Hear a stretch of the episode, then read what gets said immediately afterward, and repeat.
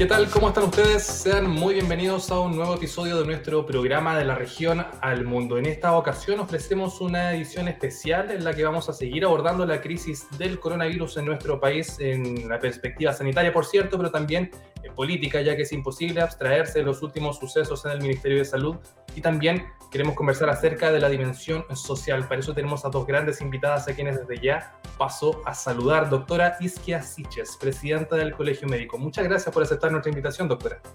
Hola, muchas gracias por invitarme. Y también nos acompaña la abogada Patricia Muñoz, defensora de la niñez. Patricia, ¿cómo se encuentra? Muy bien, gracias. Gracias por la invitación. Saludar a Isquia, por supuesto. Un placer compartir este espacio con ella. Sí, efectivamente. Bueno, y doctora Siches, comencemos con usted porque sería interesante también partir con un panorama tanto a nivel de emergencia sanitaria como de gestión. Eh, por un lado, ¿cuán grave o cuánto ha empeorado la situación del coronavirus en nuestro país, tanto a nivel de contagio, positividad, letalidad, etcétera? ¿Y cuánto tiene que ver con esos resultados en la gestión de la pandemia que en Chile fue liderada por casi 100 días por el ex ministro de Salud, Jaime Mañalich?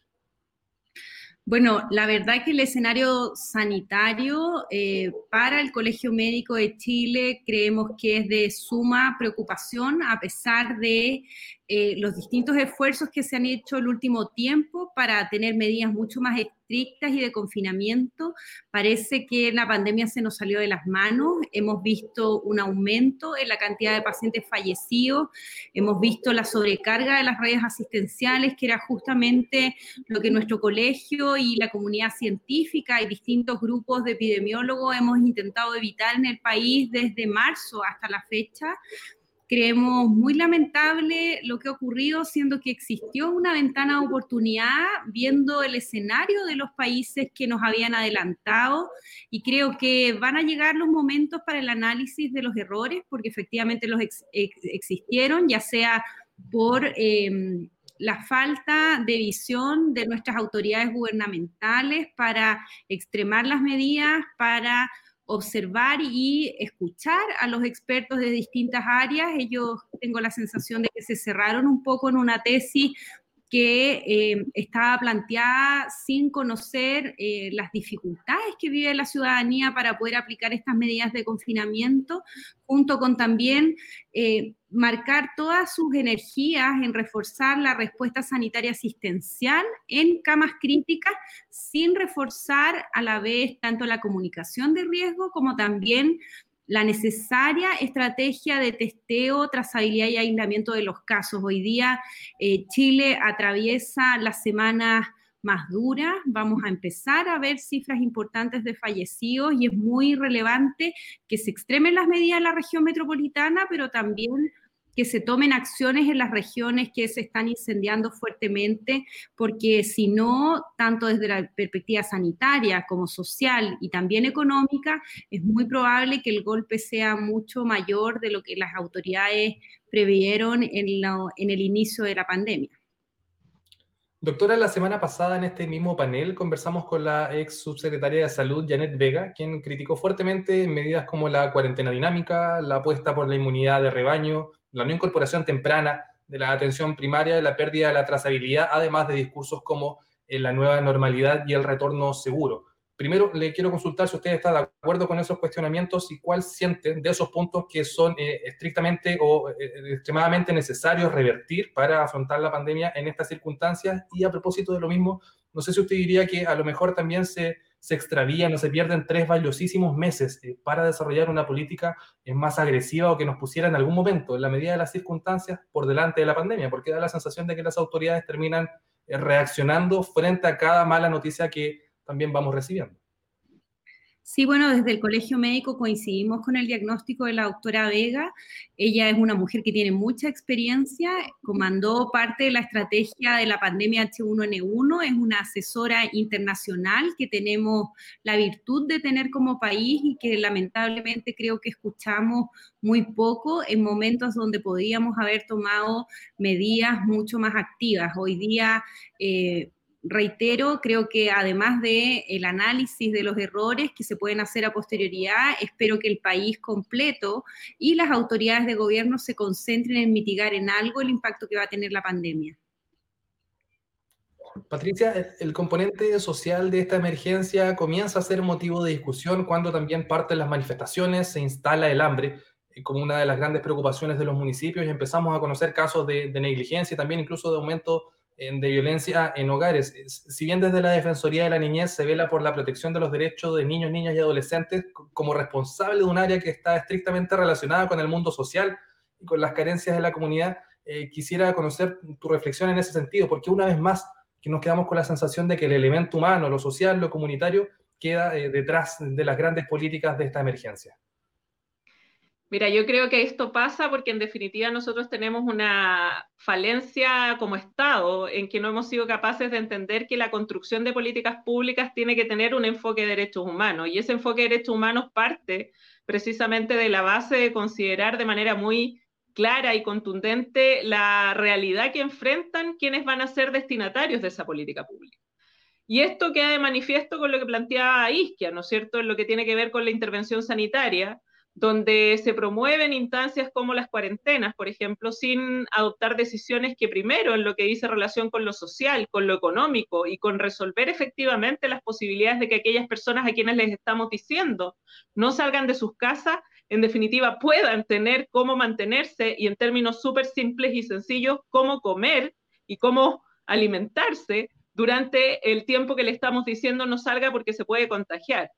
Nosotros como Defensoría de la Niñez ciertamente tenemos que abordar la situación de niños, niñas y adolescentes, pero los niños, niñas y adolescentes son sujetos que intervienen en un entorno que es mucho más allá de su ser individual. Y por lo tanto, todo lo que afecta a sus familias, a sus padres, a los adultos que les cuidan, en términos de la posibilidad de contagiarse, en términos de la posibilidad de perder sus trabajos, de no tener sustento, y también del estrés y la recarga que en términos de salud mental eso significa, incide directamente en la imposibilidad de que los niños, niñas y adolescentes estén en una situación de bienestar. Para ellos esto es mucho más global que la situación de no estar yendo al colegio y que las clases presenciales se encuentren suspendidas. Esto es un tema que va a atender a todo el ámbito que dice relación con el desarrollo de un niño, niña, adolescente y cómo afecta desde ese punto de vista todo lo que no hemos sido capaces de hacer de manera clara, contundente y eficaz, porque yo creo que tú en la pregunta que le hacías a Isquia tienes mucha razón. Siempre vamos detrás y está comprobado que reaccionando no somos tan buenos como si actuamos previniendo aquellas situaciones que tenemos que resolver de manera debida. Entonces, ya lo hecho, hecho está pero acá es imprescindible que cosas como lo que tenga que ver con el financiamiento adecuado de las familias, temas como el postnatal de emergencia, donde se hace una específica situación de análisis en relación con los niños y niñas recién nacidos respecto de quienes sus padres necesitan dar cuidado y no exponer, se resuelvan con inmediatez. Hoy día de nuevo se postergó esa discusión. Entonces, en el fondo, acá tenemos un tema que tiene que ver con cómo avanzar significativamente en este ámbito. Y en lo que refiere específicamente, eh, Patricia, a niños, niñas y adolescentes, ¿cómo ha operado el protocolo en el caso del Sename? Bueno, también queremos saber si es que existe algo también como, como un protocolo y por qué siendo la infancia un tema tan central en la discusión pública en nuestro país desde hace tantos años, eh, precisamente con noticias horribles que nos llegan de todas las ciudades, la defensoría o, también lo que son los temas de infancia no ha jugado un rol central tanto en mesa social, en reuniones con las autoridades, porque hemos visto ausente un componente que es tan importante porque los niños, niñas y adolescentes no votan. Entonces, como no votan, eh, finalmente son útiles desde el punto de vista discursivo, pero la verdad es que en términos concretos ni siquiera tienen espacios de participación efectiva donde ellos puedan plantear aquellas necesidades que están teniendo y aquella situación que están viviendo. La crisis que estamos enfrentando hoy día no solo es una crisis social en términos de sanidad, en términos de salud, es una crisis de derechos humanos. Y las niños, niñas y adolescentes están siendo víctimas hoy día y serán víctimas también de las consecuencias dantescas que todos esperamos que no sean tan terribles como desafortunadamente se ve en el horizonte. Pero para eso primero tienen que verse, que tienen que visibilizarse como personas de este país que necesitan ser atendidas, ser escuchadas, ser oídas y tener instancias de participación donde sus derechos en realidad estén de manera efectiva en la tabla, en el análisis y en las definiciones de política pública. Si eso no existe, se siguen tomando medidas que no resultan pertinentes. Un poco vuelvo a lo que decía al inicio. Las políticas públicas para tener enfoque de derechos humanos requieren hacer partícipe en el diseño y en la implementación a quienes van a ser destinatarios de esas acciones. Y por tanto, lo pongo en el ejemplo de la situación sanitaria. Si tú tomas decisiones donde tenías que hacer trazabilidad, seguimiento y aislamiento y no incluiste a la atención primaria, que es la que tiene todas las posibilidades de hacer eso, obviamente estás prescindiendo de un elemento central. En relación con los derechos de los niños pasa lo mismo. Si tú no eres capaz como Estado en los distintos ámbitos de darles espacios para cual se puedan tomar decisiones adecuadas, ciertamente eso gatilla en la posibilidad de equivocarse y de seguir equivocándose. Y acá, ciertamente, este país, a 30 años de haberse ratificado la Convención sobre los Derechos del Niño, ya francamente no resulta sino vergonzoso que no seamos capaces ni siquiera, como Estado, de responder eficientemente a los niños, niñas y adolescentes bajo cuidado del Estado. Concluyo solo con un dato. El Ministerio de Salud, yo desde marzo le estoy pidiendo insumos relacionados con la prevención y capacitación para los funcionarios de las residencias de Sename, insumos de prevención para los niños y los funcionarios. Finalmente tuvo que ser la CPC, tuvo que ser la UNICEF de Chile, la que hiciera la donación de estos insumos para que pudieran llegar. Entonces, realmente, si no somos capaces como Estado de responder a aquellos niños que son de exclusiva responsabilidad estatal, porque el Estado es sus familias, porque ellos están privados de su vida familiar, uno se pregunta cómo vamos a seguir capaces de atender a toda eh, niño, niña y adolescente que vive en este país. Es una situación realmente angustiante y frustrante para una institución como la nuestra, que solo puede pedir, más no actuar directamente, resolviendo directamente los temas que he planteado. ¿Usted esperaría que existiera un cambio de timón o del eje a partir de lo que es también el cambio del Ministerio de Salud, ¿no? Con la entrada de Enrique París. Sin duda, yo recuerdo, y Isquia lo recordará, en la oportunidad que tuve de intervenir en la mesa social COVID, eh, en esa oportunidad el doctor París participaba de ella como, como invitado, digamos, como miembro de la mesa, y yo planteé la necesidad de generar un espacio de trabajo transversal, intersectorial, específicamente asociado a abordar la situación de niños, niñas y adolescentes, y recuerdo que él estuvo y se manifestó muy de acuerdo con esa situación. Yo espero, sinceramente, que este cambio ministerial tenga efectos también en lo que dice relación con la atención sanitaria de niños, niñas y adolescentes, porque también como dato le puedo decir que el ministro Mañalich no respondió ninguna de las peticiones que yo formulé durante todo este tiempo como defensora de la niñez para poder hacer recomendaciones en relación con la intervención con niños, niñas y adolescentes y poder también tomar acciones desde la Defensoría de la Niñez en aquellos casos en los cuales niños, niñas y adolescentes estuvieran viendo vulnerados sus derechos. Así que es un tema relevante y yo tengo confianza efectivamente en que podamos articular algo y espero también que desde eh, el mismo presidente se instruya en ese sentido, relevando la importancia que tiene que niños, niñas y adolescentes aparezcan de una vez en esta crisis para poder adoptar medidas que sean coherentes con sus necesidades, con sus requerimientos y con su desarrollo vital. A propósito de lo mismo, ¿no? Del cambio en el Ministerio de Salud, doctora Siches, eh, ¿cómo toma las señales que entrega el actual ministro, Enrique París? Hemos visto un cambio de puesta en escena, pero usted también ha sido enfática en decir de que no basta con eso, ¿no? Que también tiene que existir un cambio estratégico en cuanto a forma y también a fondo. ¿Qué es lo que ha podido apreciar y qué es lo que es necesario que se empiece a hacer desde ahora ya? Bueno, creo que el doctor París desde su llegada al ministerio ha dado mensajes y señales bien simbólicas en torno a que hay una apertura, colaboración, pero la verdad es que esto no depende solo del doctor París, depende del gobierno y del presidente de la República y en ese sentido yo espero que el gobierno reconozca sus errores y comience y aproveche esta oportunidad de iniciar un nuevo camino eh, mucho más colaborativo, escuchando y tomando también medidas para poder mitigar en algo el impacto de esta pandemia. Así que el doctor cuenta con todo nuestro apoyo, eh, pero también sabemos que muchas veces no solo depende de la voluntad del ministro de Salud, así que estaremos muy pendientes en la mesa social también levantando los requerimientos y solicitudes de la comunidad médica para poder eh, tener respuestas sanitarias y también sociales que pongan en el centro a las personas de una vez por todas. Doctora, el actual ministro de Salud, como el anterior, también fueron muy enfáticos en indicar que muchas de las decisiones, incluso eh, realizando que temas como confinamientos, como cuarentenas, pasan precisamente por la presidencia de la República. Entonces, una cosa puede ser escuchar, otra cosa puede ser apostar por estas acciones, pero muy distinto es que también el presidente esté de acuerdo eh, con tomar ciertas determinaciones. ¿Cómo se puede gestionar una emergencia de este volumen eh, y cómo también se pueden generar decisiones que sean acertadas frente a la comunidad cuando se centraliza de, este, de este el, poder de, esta forma. Sí, nosotros hemos planteado dos cosas. Lo primero, en torno a la centralización del país eh, eh, para el abordaje de la pandemia, que es necesario tener también un abordaje regional, enviamos una carta al presidente de la República porque las autoridades regionales tenían poco poder y tenían pocas formas de levantar sus propuestas dentro de la gestión anterior del ministro de Salud. Y hoy creo que también se abre una oportunidad para enmendar ese rumbo. También creo que hoy día nos enfrentamos a un escenario en donde eh, vamos a clarificar si la tosudez era parte de quien conducía la cartera del Ministerio de Salud o si es una acción más bien gubernamental y reitero, esperamos ver en los próximos días no solamente los gestos y reuniones, sino que también definiciones que nos den cuenta que empezamos a trabajar ya en una nueva era.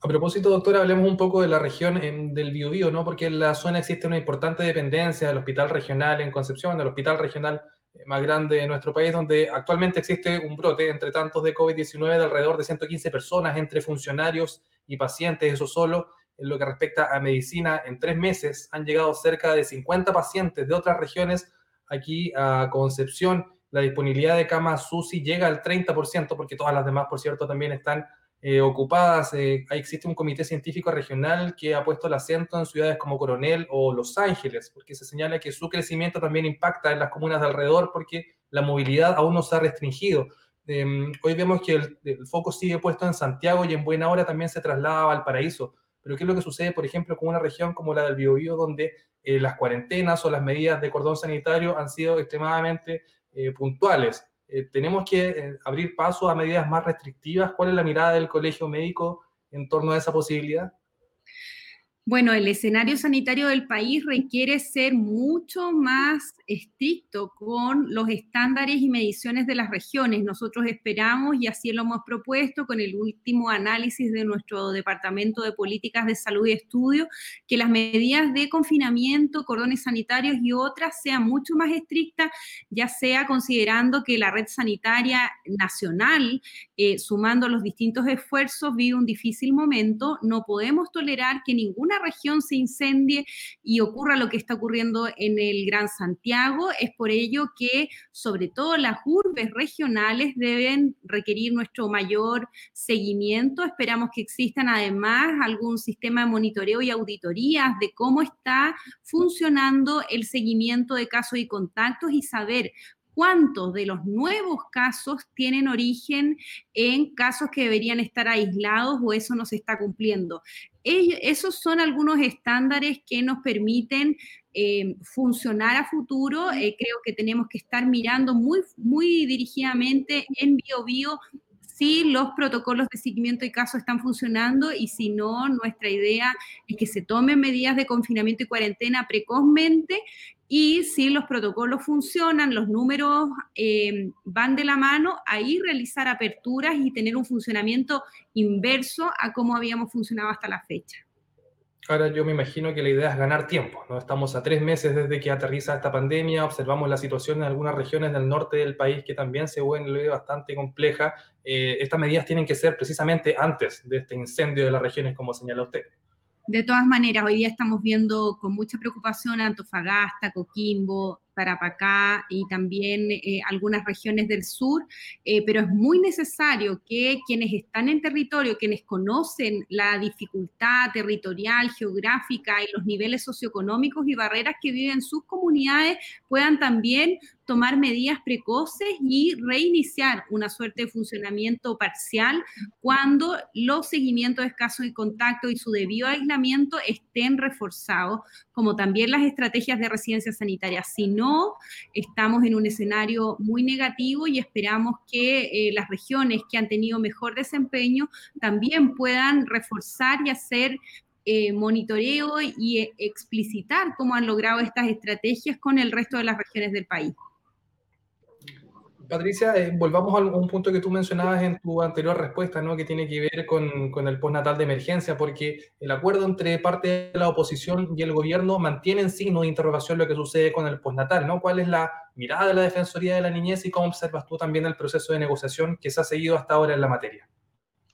Mira, la verdad es que eh, se supone que está en evaluación en el Senado el tema de la admisibilidad, pero en paralelo yo al menos en razón de este acuerdo al que habría llegado el gobierno con la oposición o con otros actores también convocados, eh, se había entendido que el ministro de Hacienda había dado un cierre a la posibilidad alguna de que existiera este postnatal de emergencia. Hoy día tuve oportunidad de ir al ministro de Economía, quien de alguna manera también daba cuenta de esa situación. Y eso nos parece particularmente complejo, considerando que la situación de los niños y niñas más pequeños y la necesidad de cuidado y atención de quienes hoy día son responsables de su cuidado fundamental en términos no solo de evitar que los niños se contagien, sino que también de cómo brindar protección efectiva desde el punto de vista laboral a aquellas personas que están en esta situación. Y cuando hablamos de eso es importante porque tiene que ver con relevar también a esos niños y niñas como sujetos de derecho y la necesidad de poner el énfasis en que su protección es fundamental y es un deber también del Estado, proporcionar aquellos mecanismos que permitan efectivamente a quienes son responsables de su cuidado brindarle este de manera adecuada y no exponerles a situaciones como las que podría implicar eh, un contagio por el COVID, que si bien de acuerdo a los análisis, y ahí es que me podrá corregir, que se han hecho en términos de estudio tiene un impacto que en general es de menor eh, gravedad cuando se produce el contagio que respecto de los adultos mayores o de los adultos. Eso no es eh, óbice a que efectivamente también se contagian y que también pueden sufrir situaciones que les afecten, particularmente si hablamos también de condiciones de base que pueden estar en esa situación y sobre todo si consideramos también que al menos hasta el momento tenemos como información que no se han producido estos virus estacionales o estas enfermedades eh, estacionales que en esta época se empezaban a producir, ¿no es cierto? El virus incisional, en fin, y que de esa manera eh, eso también ha permitido tener un cierto control desde la perspectiva del cuidado de niños y niñas, pero que podría ser eh, dificultado si es que efectivamente obligamos a sus padres o sus cuidadores a tener que salir a trabajar, que además es bien poco coherente, eh, permítanme ustedes, con esta lógica de lo que plantea Isquia en representación del colegio, ¿no es cierto? Y con todo lo que dicen los expertos, que el llamado es, al menos en la región metropolitana, a hibernar, a guardarnos, porque lo que no hay que hacer es salir. Entonces, es bien contradictorio que pensemos en que quienes están además al cuidado de niños pequeños que no tienen redes de apoyo para cuidado, donde los abuelos aparecían como potenciales cuidadores, hoy día no pueden hacer el cuidado porque son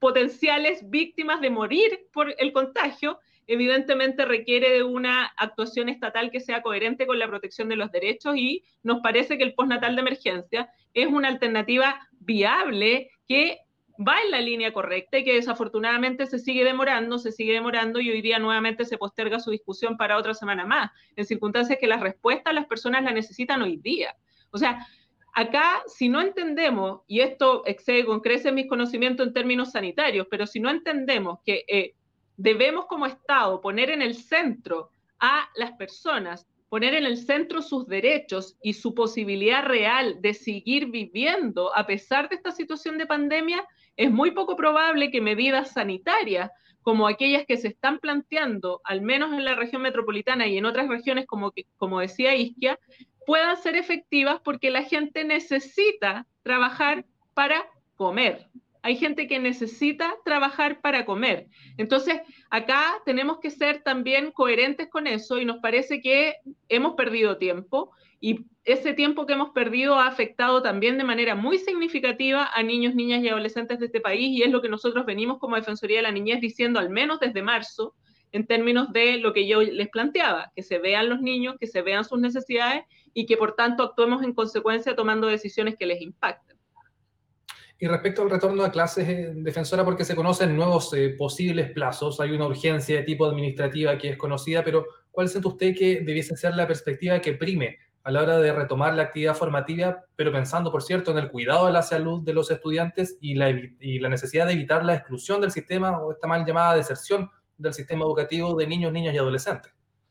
Sí, mira, yo creo que hablar de un retorno a clase en estas circunstancias es súper complejo. Eh, lo fundamental es que estén las condiciones sanitarias para que eso se produzca y ese es un elemento a la base que me parece imprescindible, porque por lo demás, si no hay credibilidad, y en esto apunto también a la importancia que tiene la credibilidad de quienes están tomando decisiones como autoridades en estos ámbitos porque si no hay credibilidad de parte de la ciudadanía en quienes toman las decisiones, por mucho que yo disponga que se vuelva a clase, obviamente la gente no va a cumplir con ese llamado solo por el hecho de que yo soy autoridad. Tengo que darle la tranquilidad a las personas de que las decisiones que se están adoptando efectivamente son coherentes con la evidencia y son coherentes con el cuidado efectivo de la salud y de la vida de las personas de este país. Y en ese sentido, el retorno a clases presencial evidentemente no es algo que hoy día estemos en condiciones de discutir. Por el contrario, a nosotros nos parece que lo que debiéramos estar discutiendo es cómo alivianamos desde la perspectiva de la presión y la tensión adicional que ha generado en la familia el tema de la educación a distancia, en aquellas familias, por cierto, que pueden tener este acceso a la educación a distancia porque no todas pueden, de manera tal de que aquello no sea un factor de estrés adicional que condicione y posibilite situaciones que nadie quiere que se produzcan, como episodios de maltrato al que tú hacías referencia en un inicio, u otro tipo de situaciones que reflejan en definitiva la incapacidad del Estado de responder debidamente en este ámbito. Entonces, cuando hablamos de eso, nosotros le hemos pedido formalmente al ministro Figueroa, con quien yo tuve oportunidad de reunirme, que también escuche a las comunidades educativas, no solo al colegio de profesores, no solo a los padres y apoderados, también escucha a los niños, niñas y adolescentes Ayer yo tuiteaba que había visto un reportaje en un noticiero que se llamaba El año escolar al pizarrón. Y hablaban solo papás y profesores y nunca nadie le preguntó a un niño qué era lo que le pasaba, cómo se sentía con esto de tratar de estar estudiando en situaciones en que muchas veces ni siquiera tiene acceso a computador, tiene acceso a internet o tiene condiciones que le permitan tener un espacio para estudiar. Hablemos de hacinamiento, hablemos de las condiciones de pobreza. Entonces, si no somos capaces como país de ver eso y de actuar en consecuencia a las realidades que tienen muchos niños, niñas y adolescentes, obviamente no vamos a poder atender. Cuando se hablaba de volver a clases y de que los bancos se separaran en más de dos metros o pensar en que los niños van a andar con mascarilla, de verdad es no conocer la realidad del país. Yo estudié en una escuela con letra y número, éramos 45 alumnos en la sala, o sea, francamente, eh, distanciar los bancos en dos metros no es una posibilidad. Entonces, hay que tomar definiciones y yo creo que las definiciones tienen que pasar por también preocuparnos del bienestar socioemocional de los niños, niñas y adolescentes y cómo también esta situación de estar permanentemente diciendo vuelven o no vuelven a clase o esa incertidumbre también genera un estrés adicional que nosotros quisiéramos que se evite. Eh, de hecho, hemos pedido formalmente que se, por ejemplo, prescinda de las notas y solo se hagan evaluaciones formativas, que no haya un impacto desde ese punto de vista y que por lo tanto tengan ellos la capacidad de atender a la salud mental de los niños, pero también de las familias que muchas veces se ven enfrentados a todas las dificultades que ya hemos conversado, redundando también en una afectación directa a la vida de los propios niños, niñas y adolescentes.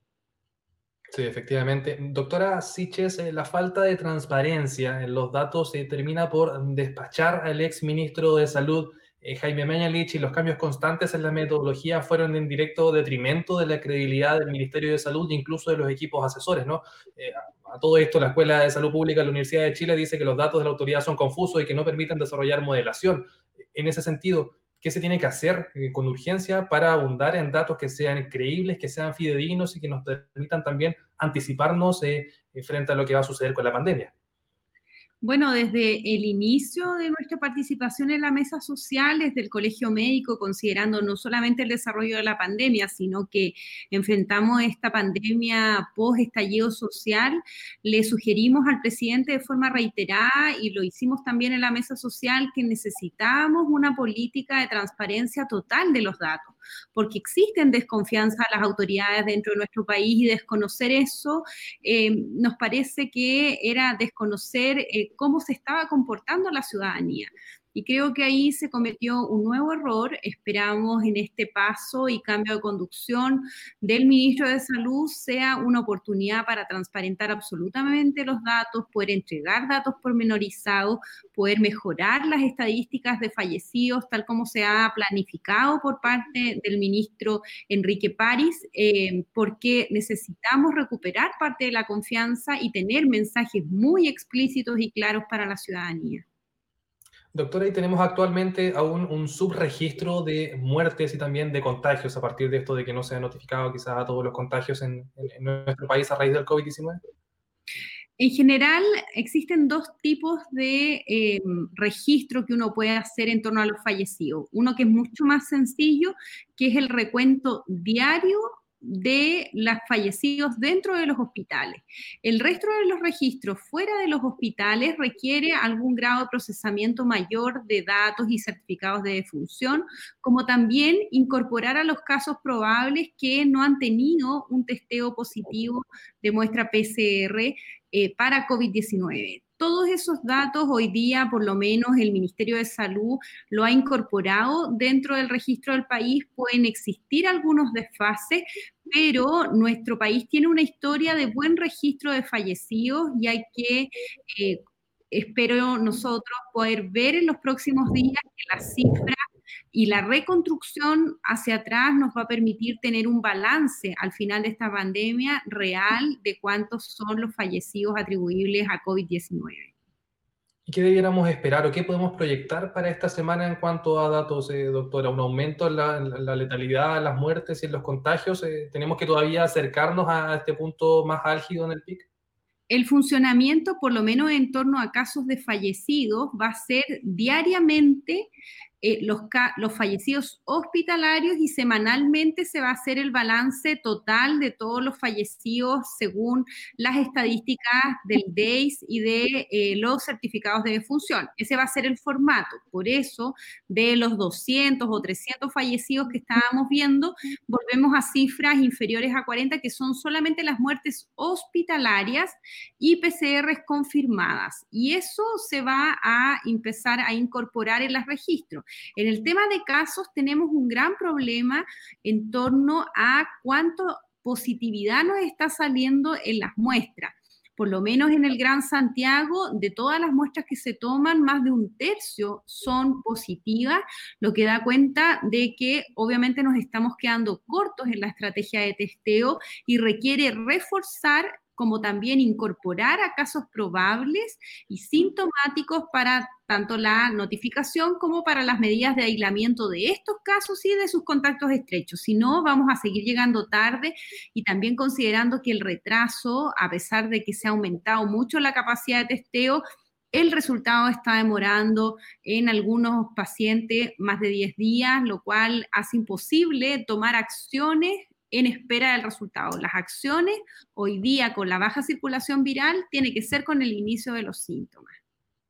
Doctora, y si proyectamos un poco más a mediano, largo plazo, porque bueno, todavía no llegamos al punto más alto en la campana y luego viene ese esperado declive en los números, en las cifras, ¿no? Eh, eh, tenemos que incluso ya ponernos en plan de un 2020 completo de entrada y salida en cuarentena, de confinamiento en hogar, eso sobre todo teniendo en consideración que todavía no es realidad una vacuna, por ejemplo, y que para eso hay que esperar, incluso en el caso de Chile, varios meses más?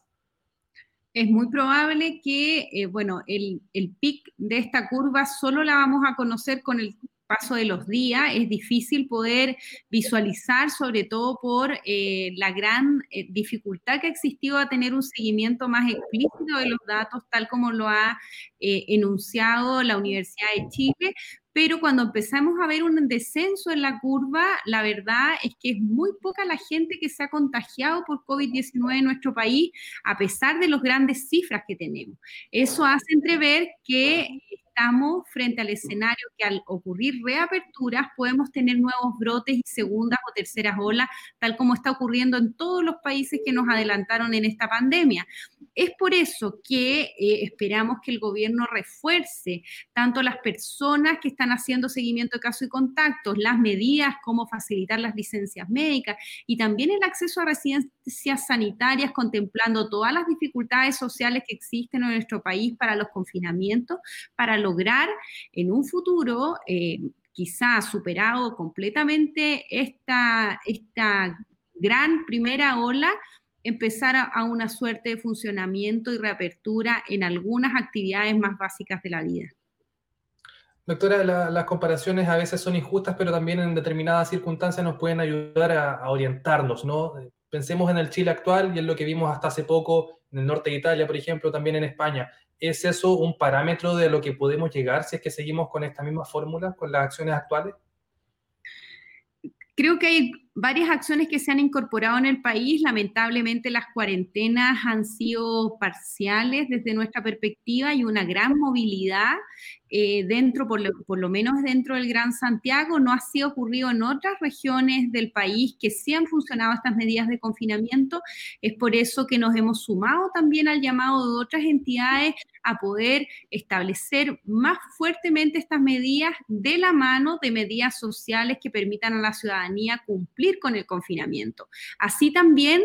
eh, desde nuestra perspectiva, es muy relevante que la ciudadanía comprenda el momento en el que estamos y eso requiere transparentar que la situación de los servicios sanitarios está al borde del colapso, cuando las personas no tengan asistencia sanitaria, la letalidad de esta enfermedad, que en nuestro país hasta la fecha ha tenido muy buenos resultados, va a empezar a aumentar y es el escenario que vimos en Italia. Así que esperamos que estas medidas y también la, conciencia de la ciudadanía nos permita poder tener un menor impacto, eh, como también las medidas regionales. O sea, si, no se toman las medidas, el escenario que le planteaba del norte de Italia es una posibilidad en nuestro país de todas maneras, y eh, ya eh, lo estamos viendo en los distintos servicios de urgencia, es difícil administrar para los médicos y médicas que están en las urgencias del Gran Santiago eh, los cupos ventilatorios, la poder trasladar a pacientes y de hecho la propia Sociedad Chilena de Medicina Intensiva ha planteado la necesidad de eventualmente ver posibilidades de traslados a otras regiones o a otros países, de ser eh, si es que sigue el escenario de forma tan hostil, porque no es solamente tener más cupos ventilatorios, se requiere todo un equipo y creemos que superando ya la capacidad establecida hay menor seguridad de poder dar un cuidado de calidad y también ahí las letalidades aumentan. Y lo último que, que, que preguntabas en torno a las comparaciones, creo que posterior a esta pandemia recién vamos a poder saber cuáles fueron los impactos tanto por el tema de las cifras como también las diferencias temporales que tienen los países a el momento eh, de vivir esta pandemia. Es muy difícil, muy difícil hacer comparaciones reales que, no, que nos permitan posicionarnos dentro del escenario mundial. Patricia, tomando el hilo de las comparaciones que conversábamos con la doctora Siches, eh, conocemos en estos días acerca de un artículo de Bloomberg, porque aquí leemos mucho también la prensa internacional, nos importa lo que se dice de Chile en el exterior, eh, que indica que eh, nuestro país sigue el ejemplo de las naciones ricas, solo para descubrir una vez más que buena parte de sus ciudadanos se encuentran en situación de pobreza. ¿no? hablábamos también hace un ratito acerca del estallido social. Era esta emergencia una gran oportunidad de las élites para mostrar una nueva forma de, concebir la sociedad y de hacer política? ¿Se, extravía esa posibilidad? ¿Sientes tú que todavía hay tiempo de entregar una buena señal? yo en general soy optimista, así que espero que haya tiempo todavía. Lo que sí me parece es que tanto el estallido social como esta crisis sanitaria han develado de manera muy brutal y con consecuencias muy nocivas, eh, habitualmente para los que siempre reciben las consecuencias, cómo la desigualdad y la inequidad es una realidad en nuestro país. Es imposible desconocer que se ha avanzado en nuestro país en términos económicos, de desarrollo y de todo lo que implica que hoy día podamos muchas veces vanagloriarnos de pertenecer o de estar vinculados a la OECD. Pero lo cierto es que en ese proceso de desarrollo hay muchos y muchas que quedaron abandonados y respecto de los cuales es imprescindible que como Estado, independiente de quién sea que lo gobierne, eh, asumamos la necesidad imperiosa de que construyamos un país distinto que precisamente incluya, que precisamente evite que aquellas personas sigan en el abandono y que les permitamos, por lo tanto, acceder de manera efectiva a los derechos que les garantiza no solo la constitución actual, sino que también la normativa internacional de derechos humanos. Cuando hoy día tenemos niños que no tienen acceso al agua, eh, para quienes realmente resulta ofensivo que se les plantee que para no contagiarse del COVID deben lavarse las manos porque ni siquiera tienen agua para vivir habitualmente, como es el caso de los niños, niñas y adolescentes de Petorca. Cuando tenemos niños que viven en condiciones infrahumanas eh, en términos de hacinamiento, en términos de incapacidad de tener lugares físicos donde desarrollarse, eh, con una pobreza que es efectivamente decidida y que les ataca de manera brutal, Obviamente parece que ya no hay más tiempo ni posibilidades de excusas para plantearse un Estado desde una perspectiva eh, que no implique que el Estado entienda su obligación de garantizar derechos y no de entenderse como un Estado que desde la lógica del subsidio finalmente termina entendiendo que sus acciones son un favor en razón de lo que la comunidad pide. Y me permito citar esto porque creo que la situación que ha pasado con las cajas que se han repartido es muy decidor de cómo el Estado se ha concebido durante este tiempo.